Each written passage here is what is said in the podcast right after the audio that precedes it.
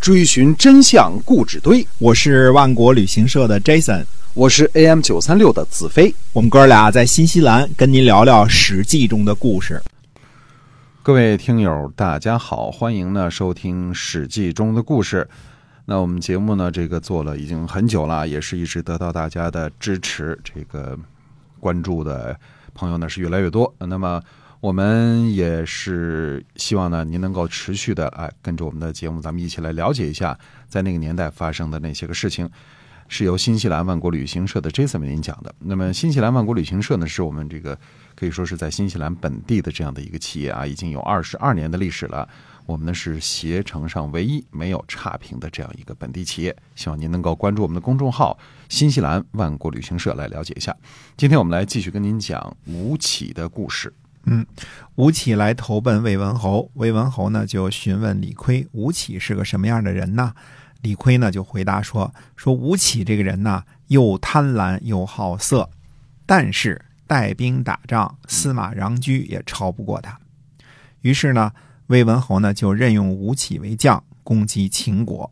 呃，吴起呢第一战就攻克了五座城池啊，这五座城池呢是临晋、郑县、洛阴以及河阳。”今天呢，分别是今天的陕西省的大荔县东南，啊，这个澄城县的东南，华阴县、大荔县的西南和河阳县的东南。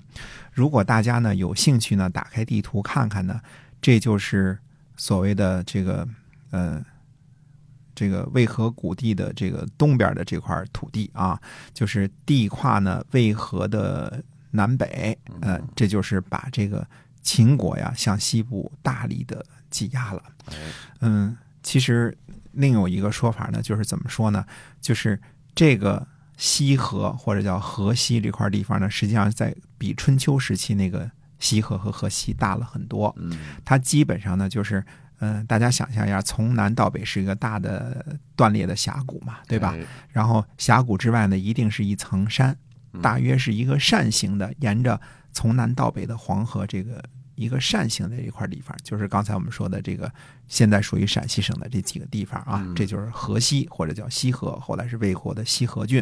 嗯，在公元前四百一十九年呢，魏国就开始跨过黄河，对于秦国的河西地呢，呃，实施攻击了。魏国呢，在这一年呢，呃，突袭了秦国的少梁，并且在这里出城。少梁城的位置呢？位于今天陕西韩城的西南，啊，看看啊，这个就是韩城这边了啊，这往这个嗯南边一点了啊。那么魏国呢和这个秦国的部队呢，在少梁附近呢交战两年，最后呢魏国击退了秦国的部队，并且呢在公元前四百一十七年呢再次在少梁筑城。秦灵公呢不得不在今天的韩城东南呢呃补修。呃，樊庞城，并且在韩城的北部呢修筑了鸡孤城，那么防守魏国的进攻。公元前四百一十三年呢，魏国呢大举进攻齐国，秦国李悝呢在郑县，也就是也就是今天的华阴县呢大败秦军。次年呢，魏国的太子姬呢攻占了樊庞。并且迁出了当地的居民，就是把秦国人给轰走了。再加上吴起在公元前四百零九年攻克的五座秦国城邑，魏国在秦国这边呢可以说是大有斩获。秦国呢被迫退守泾水一线，修筑了重泉城，抵御魏国的入侵。至此呢，魏国占有了秦国的河西地，把秦国呢打回了秦穆公之前的渭河谷地的西部。而且呢，呃，渭河谷地的东部的丢失呢，这个之后呢，这个泾水啊，实际上是称不上天险的啊。实际上，秦国已经无险可守了啊，渡过泾水就就继续可以往西打了。嗯，而魏国方面呢，占领了河西地，意味着消除了来自秦国的威胁。牢牢地占住了原来西国国的土地，也就是我们说黄河拐弯这块的领土啊。那么魏国呢设立了河西郡，李悝呢推荐吴起做了河西郡的郡守。秦国之后呢多次进攻都没有任何的效果。到公元前三百八十九年的时候呢，秦惠公动用了五十万军队。与魏国呢在武城，武城呢在今天华阴县东，在这儿交战，被吴起以步兵五万、战车五百辆、骑兵三千击退。呃，我刚才数字没说错啊，是五十万人被五万人打败了。对，嗯，那么秦国呢，在渭河谷地的局面呢，这个这就真是这叫一个糟啊！没有这个最糟，只有更糟啊！呃，这种局面呢，一直到后来秦献公和秦孝公的时候呢，才有所缓和。要说魏文侯的战略眼光和军事实力，那可真算得上是高瞻远瞩。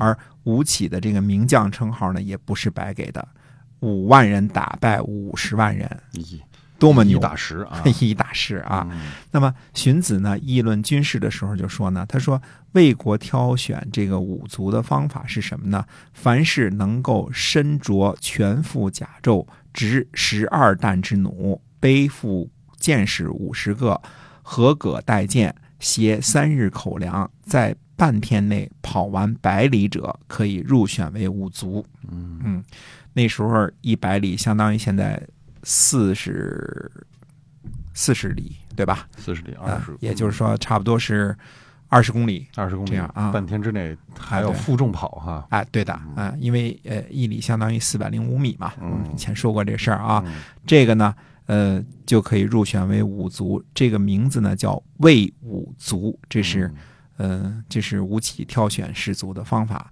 这个，如果你被选为魏武卒呢，免除全家的徭役和田租，呃，田宅的税租。啊、很多人呢把这个挑选和精选这个武士的方法呢，认为是吴起的功劳，就是这个魏武卒啊，这是吴起挑选的啊。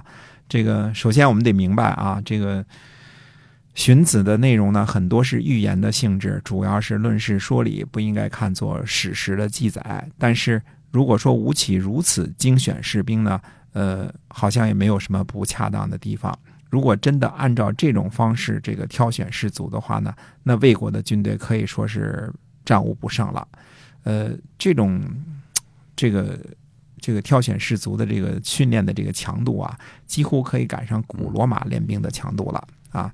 嗯，古罗马呢是练兵是天天练兵啊，每天这个负重啊，嗯而且这个呃游泳、徒步呢，每天行军都是在十五公里到二十五公里之间，而且也是背着吃的，背着这个甲胄。哎，那那这个我们说呢，这个魏国呢只是挑选士卒，可是真是按照这个强度，带着全副装备、三天口粮，一天内行军二十公里，那身体的健硕程度是可想而知的。嗯是他要求你一天之内跑完了就行了，半日之内啊，半半天之内跑完了就行了。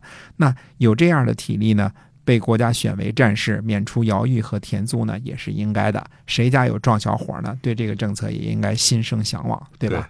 可惜呢，这只是荀子当中的记载，并没有其他的佐证，而且呢。就算魏魏文侯或者吴起的时候有这个政策呢，这个政策可能后来也未必能够延续下来，嗯。否则魏国就成为古罗马了，就没有后来秦国啥事儿了，是对吧？嗯。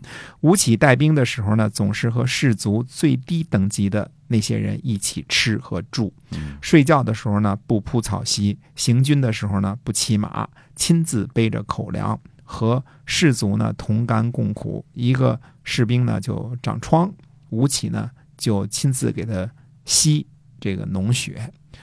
士卒的这个母亲，这个士卒的这个母亲听说之后呢，就哭了。那旁人就说：“他说你儿子不过是一个小卒，吴起是大将军，亲自给他吸脓血，你哭个什么呀？”应该高兴才对，哎对呀嗯。这位母亲说呢，说想当初啊，这孩子他爸爸也是长疮，也是吴起将军为他吸过脓血，结果他父亲叫做战不旋踵，就是脚跟儿从来不向后转啊，哦战不旋踵，一往无前往前冲，一往无前往前冲，结果呢战死了。他说呢，现在吴将军呢又为儿子吸脓血，我知我真真不知道我这个儿子会死在什么地方了，所以我现在就开始哭了。